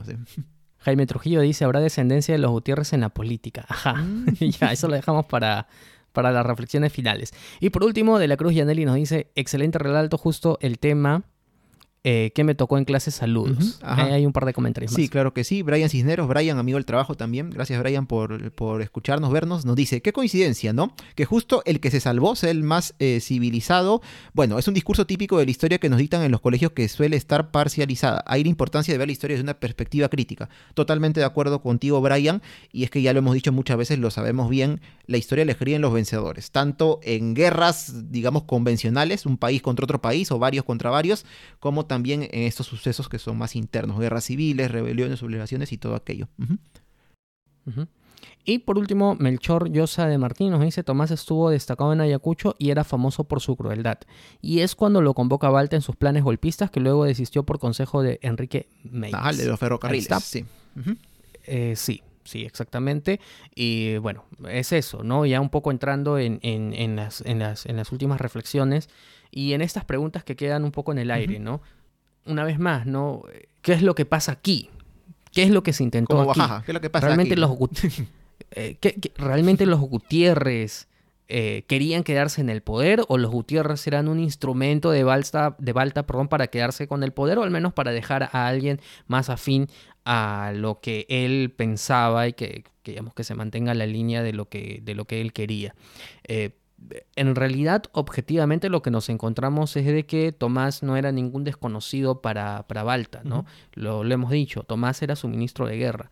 Eh, había colocado a sus hermanos en una situación expectante y yo creo que es muy posible, de todas formas, de que ahí sé si hubiese un acuerdo, pero algo, algo existió ahí. Ya conversé, conversó en, realidad, en su momento antes Claro, sí, que, es muy probable que los hermanos Gutiérrez no hayan actuado solos. El problema es que si es que existió un plan, salió todo lo que podía, como la ley de Murphy, ¿no? Todo lo que podía salir mal, salió mal. Mm, esas gestiones que habrá sido, ¿no? Porque en realidad vemos que los primeros que fueron este, los oficiales de la Marina, la Marina en sí fue la que no se plegó a esta, esta rebelión en realidad. Pero luego de esto, eh, luego de ver que el, plan de los Gutiérrez y de quien más que haya estado de repente por ahí metido en, este, en esta rebelión, no, este golpe de Estado no salió como lo esperaban, vemos luego que entonces, ¿por qué mataron a Balta, no? Que ya hemos mencionado que el mensaje que recibió Marceliano Gutiérrez, quien custodiaba a Balta, fue muy ambiguo como para decir, ah, a partir de aquí lo mataron o no, actuaron por, otra, eh, por otro motivo. Es muy difícil de saber y luego el tema viene con la controversia que hay por lo que había mencionado algunos ruteros en los comentarios, ¿no? De que, eh, por ejemplo, uno de los, se dice que uno de los soldados, no Marceliano Gutiérrez, sino uno de sus subordinados, uno de los soldados que estaba eh, custodiando a Balta, tenía cierto encono contra él porque en su momento fue maltratado tratado, ¿no? Y entonces como que aprovechó la ocasión para poder ejecutarlo, ¿no? Para poder vengarse. Es lo que ellos, eh, porque muchos de estos soldados que participaron en la ejecución de Balta luego fueron llevados a juicio y es lo que el argumento que escribieron fue, no, a mí Marceliano, que ya murió, me dijo que lo mate, ¿no? Y entonces no tenemos a quién creerle, no hay una versión realmente fiable que nos diga quién fue el, el verdadero autor de, esta, de este asesinato, de esta ejecución que hubo contra Balta. E incluso también se ha mencionado de que habían rumores de que quien disparó a Silvestre era el propio hijo de Balta, ¿no? Y que eso explicaría un poco de por qué es que al final eh, Marceliano decide este, también eh, matar a Balta, ¿no? Entonces, una cuestión de un tema personal, poco claro una vez más, ¿no? Em, no sé, no sé. Hay, hay, hay, desafortunadamente siempre cuando discutimos este tema llegamos a ese punto en el que no termina de entenderse por qué es que es, es que es que a ver eh, tú eres uno de los hermanos Gutiérrez y estás armando tu plan del golpe de estado. Eh, ves que por ahí el apoyo no está teniendo o estás teniendo algunas complicaciones como eh, finalizas con el capital más importante que tienes, incluso si más adelante quieres negociar. tienes rehén al presidente de la República y no se te ocurre mejor cosa que matarlo. Mm, es que, es que, claro, partiendo del cálculo o del cálculo político, del cálculo en general, de la lógica, uno diría obviamente en qué cabeza cabe, pero pero si, quién sabe, y realmente, como dicen las crónicas, tampoco lo sabemos, puede que sea mentira, como que no, pero si realmente eh, Marceliano actuó por ímpetu, o sea Marceliano, o sea uno de los soldados que custodiaban a Balta, obviamente esto echó por la borda cualquier otro plan que tuvieran al tener prisionero a Balta, ¿no? Entonces ahí se complica un poco el tema. Claro, porque eh, en, realidad eh, parecía que el plan original era que a Balta lo iban a poner también en una embarcación. Lo iban a exiliar, claro. Entonces, claro, no, no era por ahí, ¿no? Pero bueno, pasado todo esto, hay otro elemento en el que sí quisiera quedarme un ratito. Es el hecho de que, ¿cómo explicamos que la ciudadanía limeña de aquel entonces, de pronto, eh, ante lo que acabamos de ver, sale a, sale a las calles, pero no solamente sale a las calles a protestar o a ser partícipe eh, de, su, de su desprecio, de su rechazo ante el golpe de Estado, sino que a justicia a mano propia. Y esto nos lleva a pensar cuáles son las razones por las que las personas actúan de esta manera, sobre todo cuando están en grupo, ¿no? Eh, y habría que retroceder un poco porque en realidad, obviamente nosotros nosotros somos animales al fin y al cabo, pero claro, nosotros lo que tenemos es que eh, parte de, los actos que nosotros realizamos incluso hoy en día está muy determinado por una especie de memoria ancestral que tuvimos en los cientos de miles de años que fuimos homínidos y, todo el desarrollo que hemos tenido nosotros. Entonces, obviamente, en realidad, el ser humano es, es una especie realmente violenta. ¿No? Entonces, si nos ponemos a estudiar un poco, nos damos cuenta que el ser humano es una especie realmente violenta y que conforme han ido transcurriendo los años, conforme ha ido evolucionando la sociedad, conforme se han ido poniendo nuevos controles, esa violencia eh, que está presente en la existencia de la humanidad ha ido disminuyendo poco a poco. Eh, pero en realidad es eso, o sea, es violencia por violencia. Y hay un libro muy interesante que, que, justamente trata sobre todo ello y te, que, lo comentamos en el programa sobre el origen de la maldad, creo que se llama el programa. Mm, eh, descifrando la eh, maldad. Que es los, los ángeles que llevamos dentro. de Steven Ficker, creo que se llama. los ángeles que llevamos dentro es un libro, es, inmenso, pero es un tratado de de que, te explica de una manera muy, muy, muy, además muy, muy didáctica, cómo justamente esta maldad de las personas es parte de nuestra humanidad, pero cómo poco a poco justamente la evolución de la, de la, humanidad la ha ido contrayendo, la ha ido contrayendo, la ha ido controlando. Eh, pero de pronto, de un momento a otro, a pesar de esos controles, alguien prende un chispazo y colectivamente es como que nos olvidamos de, nuestro, de, de, nuestro, de nuestros propios controles y actuamos instintivamente prácticamente. Mm, ese, ese también es un tema que, claro, no, no sé, al menos acá en Lima no se ha vuelto a ver así del todo, pero que es realmente interesante porque de cuando en cuando pasa. Mm, sí, en realidad, en realidad este tema ya llevado un poco más a lo, o ligado más a lo social, bueno, llevado un poco más a lo social, es bastante interesante porque en realidad pues la falta de control, creo que todos la podemos tener, ¿no? En mayor o menor grado nos ha pasado.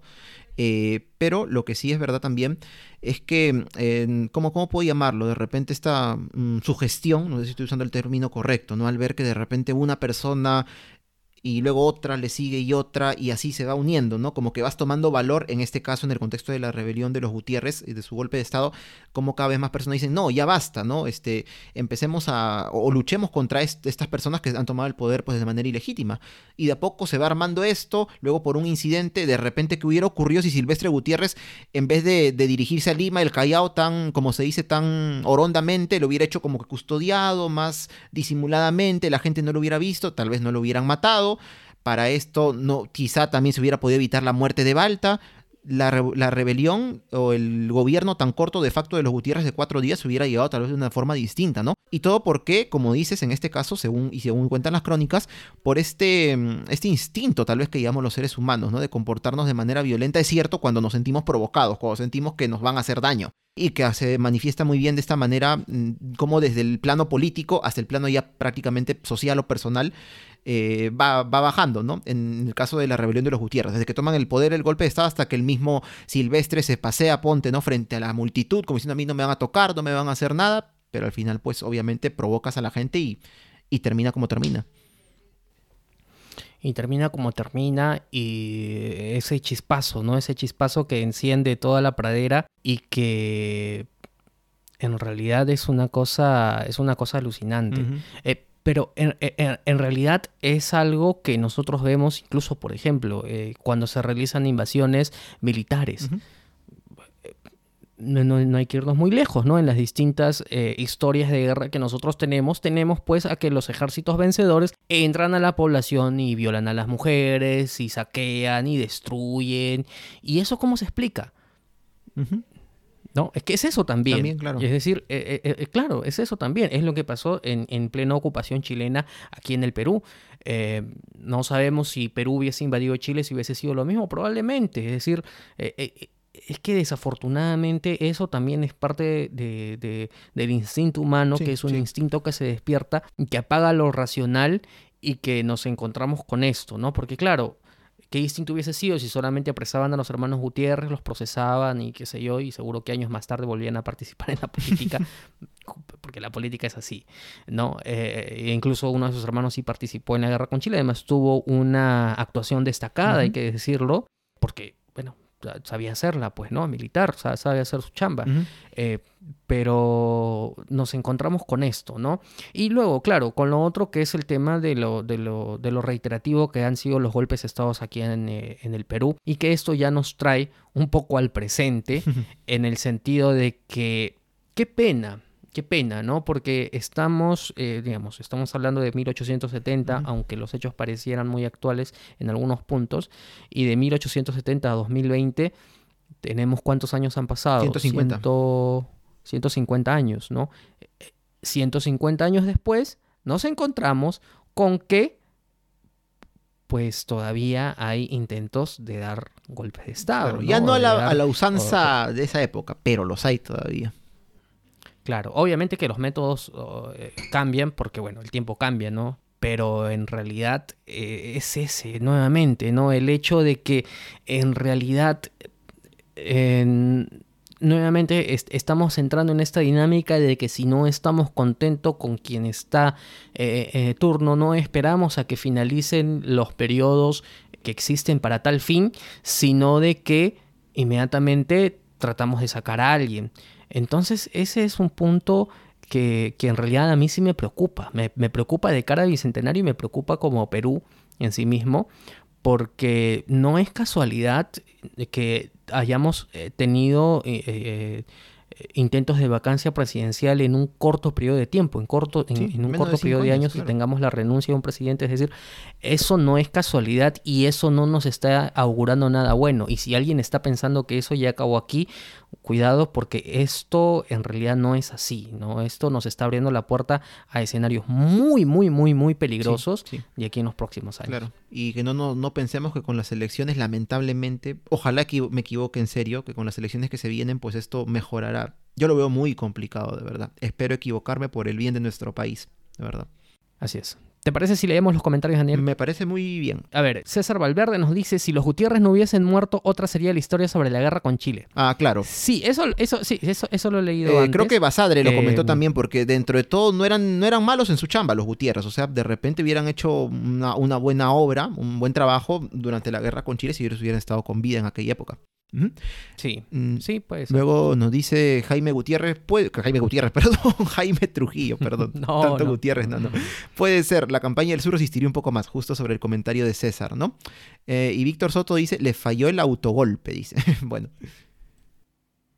Jaime Trujillo también nos dice, ¿por qué lo mataron a Balta? Fácil, será por el asunto personal del soldado. fácil será por el asunto. Al final al final todo puede ser muy prosaico, ¿no? En realidad puede, no se sabe, claro. puede haber sido por un asunto personal y nosotros aquí debatiendo y debatiendo por algo. Claro, ¿no? El mismo Jaime nos comenta un poco eh, desarrollando la idea, ¿no? Yo creo que es una defensa personal del custodio, aprovechando el caos. Miren, si se ven o dan cuenta, Valte estuvo secuestrado de rehén, los hermanos querían huir porque todo falló. Bueno, un poco explicando ahí lo que, eh, lo que, lo que pudo haber sido, ¿no? En realidad. Mm, luego Eric Aguirre nos dice, Perú hizo un largo historial golpista y que seguramente vamos a volver a vivir. F, F para nosotros, ojalá que F no. Pero bueno, sí, lo que habíamos mencionado hace un momento. Laura Escobar nos dice histeria colectiva, haciendo referencia justamente a, esta, a este contagio colectivo de pensamientos o de actuaciones un poco irracionales. Hay, hay, hay, un punto, ¿no? Quizás yo creo que para la tercera temporada nos vamos a apoyar de un profesional para tocar este tema, ¿no? Es decir, cuándo se apaga lo racional y cuándo se prende lo irracional. Claro, ¿no? Eh, por ejemplo, yo recuerdo, y te lo comenté Daniel, hay un, hay un famoso caso de una de un suicidio colectivo realizado por una secta religiosa. Suicidio colectivo. Alguna vez me comentaste. No, entonces. Y hay otros casos, claro, ¿cómo recuerdo de eso. Claro, claro. ¿Cómo, ¿Cómo, se apaga eso lo racional? ¿no? Es, una cosa claro, justo Jaime Trujillo nos dice, recuerden cuando cerraron el Congreso el año pasado hubo una respuesta del pueblo, las marchas, claro está. Cuando le tiraron el famoso cono de tránsito a un congresista del Partido Fujimorista fue una acción de venganza.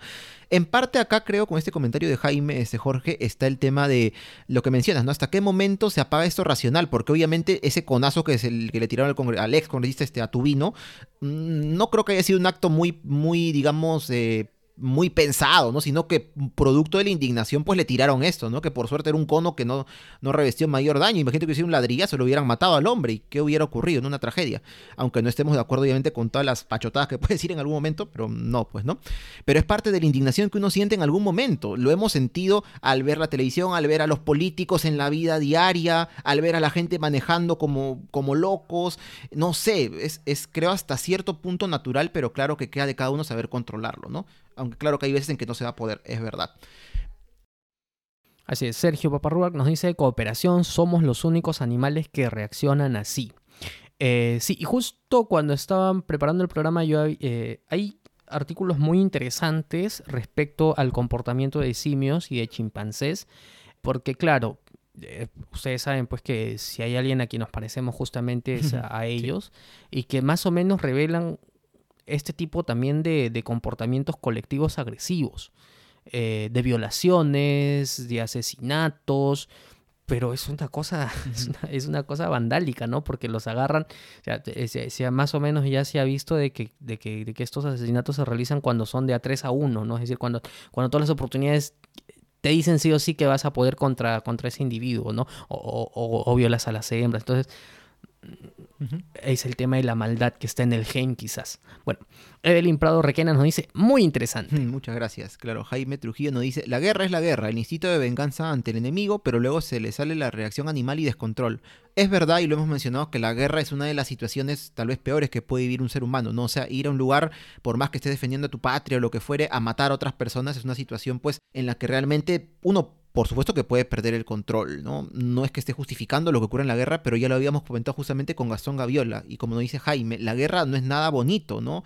Cuando hay una guerra no esperemos que, eh, no sé, que los bandos se comporten civilizadamente y que, y que solamente ocupen una ciudad o un punto, un cuartel y se acabó, ¿no? Estemos lamentablemente seguros que vamos a ver atrocidad y media más allá de las mismas batallas que pueda haber. Así es. Eh, Tomás eh, Melchor Llosa nos dice, Tomás era militar y no político. En su plan no consideró el apoyo de la prensa y ningún periódico de la época apoyó su accionar y provocó la ira de la población al mostrarlo como un traidor capaz de matar a su ex jefe. Sí. La del cuarto poder, la eh, prensa. Igual, Sí, está interesante además que en las, en las elecciones del, del 71-72 la prensa jugó un papel muy importante y una vez más para, para, para ponerle ahí el, el corolario al tema de que qué tan aprendizajes podemos tener de aquel entonces. Prácticamente cada candidato tenía su periódico donde podía propugnar sus ideas. Es decir, lo de la prensa objetiva igual sigue siendo un mito, pero es eso, ¿no? Si, si nosotros pensamos que hoy en día y nos indignamos con, con algunos periódicos, en realidad pues es eso viejísimo. periódicos y canales, en realidad, de, todo tipo de comunicación, radio, televisión, internet, todo, ¿no? Claro. Solo que se bueno, pero entonces era, claro, el periódico. Muy bien. Luego, eh, Eric Aguirre nos dice, el ser humano, otra vez Eric, claro, saludos, el ser humano se mueve por pulsiones, eros y tánatos o tanatos, bueno, no, no conozco la palabra, sinceramente. La política está relacionada al segundo siempre, bueno, hasta ahora, o sea, el tanatos. ¿Mm? Interesante, sería cuestión de buscar un poco sobre eso. Melchor Llosa nos dice la obra de Tomás eh, pre la guerra del Pacífico fue desarmar la Marina y así nos dejó frente a Chile. Mm. Em, sí, y, yo recomendaría una vez más irnos al episodio de Grau que, en, el que entrevistamos al almirante Yavar, donde conversamos también un poco de la situación de la Marina antes de la guerra del Pacífico. Y finalmente Edgar Waranga nos dice, la parte no racional en ese tiempo es alimentada por la fake news, el 5G da COVID, cáncer, etcétera, la vacuna viene con chip de control mundial.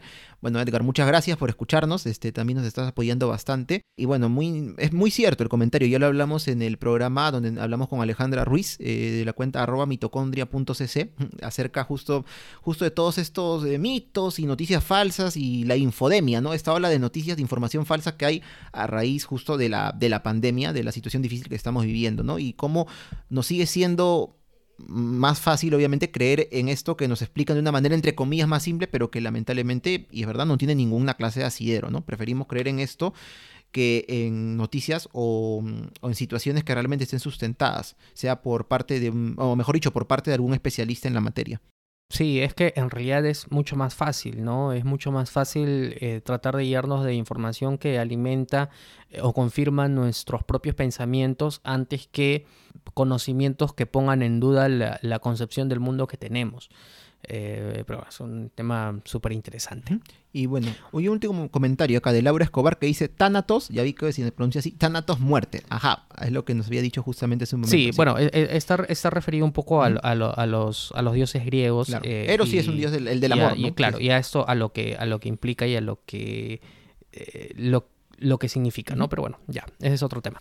Muy bien. Daniel, yo creo que con esto más o menos hemos dado un vistazo a una época de la historia que, insistimos, no es muy recordada. Claro, se recuerda lo bueno y muchas veces se piensa que no es tan bueno recordar lo malo porque qué habría que recordar ahí, pero yo sí creo de que es importante recordar este tipo de cositas como esta conspiración y, rebelión que terminó en un estropicio, porque hay algunos aprendizajes que tenemos que aprender ahí, ¿no? Uno de ellos, obviamente, es el tema del, de los intentos de golpes de Estado en la, en la historia del Perú, eh, obviamente, y también a que eh, nos, nos, nos encontramos con que en ese momento estaba finalizando una época del Perú, claro, en ese momento no se veía así, pero el, era un sistema político ya muy resquebrajado, ¿no? Y probablemente parte de la reacción de las personas que tuvieron contra, contra los hermanos Gutiérrez en realidad fue una expresión eh, de rechazo contra todo, o sea,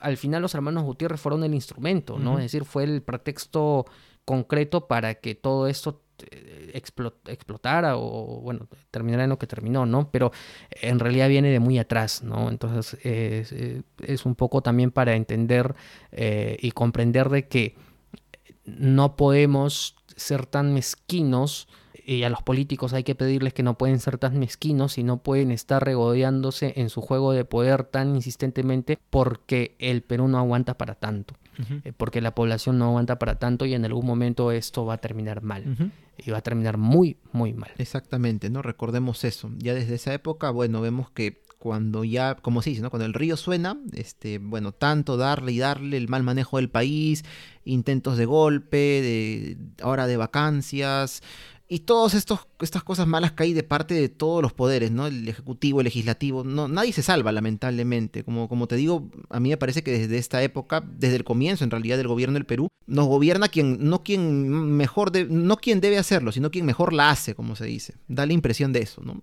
Bueno, es una pena y que, como dices, ¿no? Los que están metidos en política de repente les queda esta pequeña reflexión al menos. No obviamente al pensar, ah, vamos a terminar como los Gutiérrez, no, simplemente, simplemente, este... Esperemos que no. Esperemos que no, claro que, claro que sí, esperamos que justamente por eso se den cuenta, ¿no? Que al final de cuentas ellos están gobernando por y para el pueblo, simplemente eso. Sí, pero qué difícil, ¿no? Qué, qué difícil... Eh, entenderlo de esa manera. Y nosotros también, al, escogerlos, ojo, tampoco. Todos somos partícipes de esto. Ah, bueno, al fin y al cabo también es eso, ¿no? Muy bien, Daniel, ¿dónde pueden escuchar los ruteros nuestros episodios? Pueden escucharlos en Hispanoamérica Radio, radio por internet, los días miércoles a las 4 de la tarde, hora de acá del Perú. También pueden escucharlo en las principales plataformas de podcasting, como lo son Spotify, Apple Podcast, Google Podcast, Evox y otro más. También queríamos mandar saludos el día de hoy, Jorge, aprovechando ya el final del programa, aunque ya habíamos dado algunos al comienzo. Así es, un saludo para el podcast La Tortulia Podcast, eh, podcast de divulgación histórica también de uruguayo, eh, que, esperemos ya para la tercera temporada tener una colaboración juntos. Claro, también como habíamos mencionado, creo que al inicio del programa, no recuerdo bien el primer bloque, pero nuevamente no está de más para profesoras conversando, ¿no? De Laura Escobar y Ana Lu Gutiérrez, que han estado justo en la transmisión. Muchas gracias, chicas. Y ya habíamos dicho, habíamos conversado con ellas hace pocos días y estamos preparando ahí algo bonito que van a poder ver en Stalkers. Así es. Em, luego, eh, bueno, nada, también en Stalkers ya próximamente tendremos, tendremos novedades para, para ustedes. Igual los invitamos a, poder escuchar nuestros demás episodios en Spotify. Hay muchos ahí. Una vez más, insistimos con el episodio que sacamos sobre la biografía de María Elena Moyano.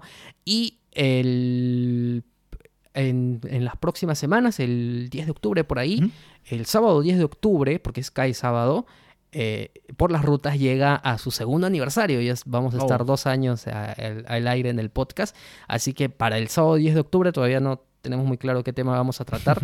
Aceptamos sugerencias, pero eh, ya vayan agendándolo porque el sábado 10 de octubre, eh, en, mérito a nuestro segundo aniversario, vamos a realizar transmisión en vivo también. Claro que sí. Feliz segundo aniversario. Todavía falta algunos días, ¿no? Eh, bueno, de repente ya leer los comentarios finales que nos han llegado. Sí. Justo Jaime Trujillo nos dice: Después de este suceso, a los años llegó otro, el caso del asesinato de Pardo. Otro caso por debate perdón, otro caso por investigar o de debate. Claro, porque al final, pues Pardo, si bien completó su gobierno, me parece, y tuvo algunos intentos de, atentado, al final murió asesinado, ¿no? Eh, bueno, un caso que también, como dice, da por investigar, ¿no? Lamentable la forma en que terminó sus días. Así es, eh, Jonathan Quispe Salcedo nos dice, uno no puede esperar predecir el futuro cuando se es ignorante del pasado. Eh, el problema es pensar de que el pasado nos sirve para interpretar el presente y poder darnos perspectivas para el futuro. Ese es el error. El error es pensar que el pasado nos sirve cuando el pasado nos brinda muchas luces de todo. claro que sí. Eh, bueno, luego Brian Contreras Calero nos dice, es sabia la frase de quien no conoce su historia está condenado a repetirla. Por supuesto, lo que mencionaste Jorge y también Jonathan hace un momento, ¿no? Que de esto nos sirve el reforzar y el conocer la historia siempre, para evitar cometer algunos errores que como sociedad en general hemos cometido en el pasado. Jaime Trujillo Núñez nos dice saludos de la Asociación de Recreación Histórica de Lima. Ah, Jaime, gracias, a ti por, por tus comentarios durante toda la transmisión. Eh, creo que de esta manera siempre enriquecemos un poco el debate. Claro que sí. Mm, Bueno, no veo más comentarios. ¿Tú, Jorge? Sí, Eric Aguirre Ah. nos manda un icono de aplauso. Qué bueno. Gracias. Mire, no lo iba a decir. ya está bien. Claro, y dice gracias por su chamba, chicos. Muy bien. Por último, Jaime Trujillo nos dice el pasado no es el pasado, el pasado es tomar impulso para mejorar en el presente y el futuro. Claro, hay que conocerlo, obviamente. Claro que sí. Muy bien, amigos, nos eh, reencontramos en el podcast la próxima semana con un nuevo episodio de Por las Rutas de la Curiosidad, que poquito a poquito va llegando al final su segunda temporada. Y en una transmisión en vivo nos, va- nos vemos hasta el sábado 10 de octubre. A ver si tenemos pues la tortita, ¿no? Este, Los la bocaditos, gaseosa, los el vino, qué sé yo, los bocaditos. Eh, El champán, el payaso, celebrar la piñata, todo el- eso. Sí, para celebrar el segundo aniversario con ustedes. Eh, y Jordi Ramos también dice muchas gracias por esos interesantes temas, saludos. Y César Valverde, es que siguen llegando los comentarios, dice... eh, Rafael Grau, político, también fue fusilado, nos dice. Ajá. Luego, y Jaime Trujillo, felicitaciones, buen trabajo. Los- el piqueo, por supuesto. ¿no? ya lo tendremos, esperamos ese día. El 10 de Claro, octubre. ahí vamos, vamos pensando qué es lo que, qué es lo que realizamos. Muy bien, amigos. Eso ha sido todo por esta semana. Nos reencontramos. Gracias. Chao.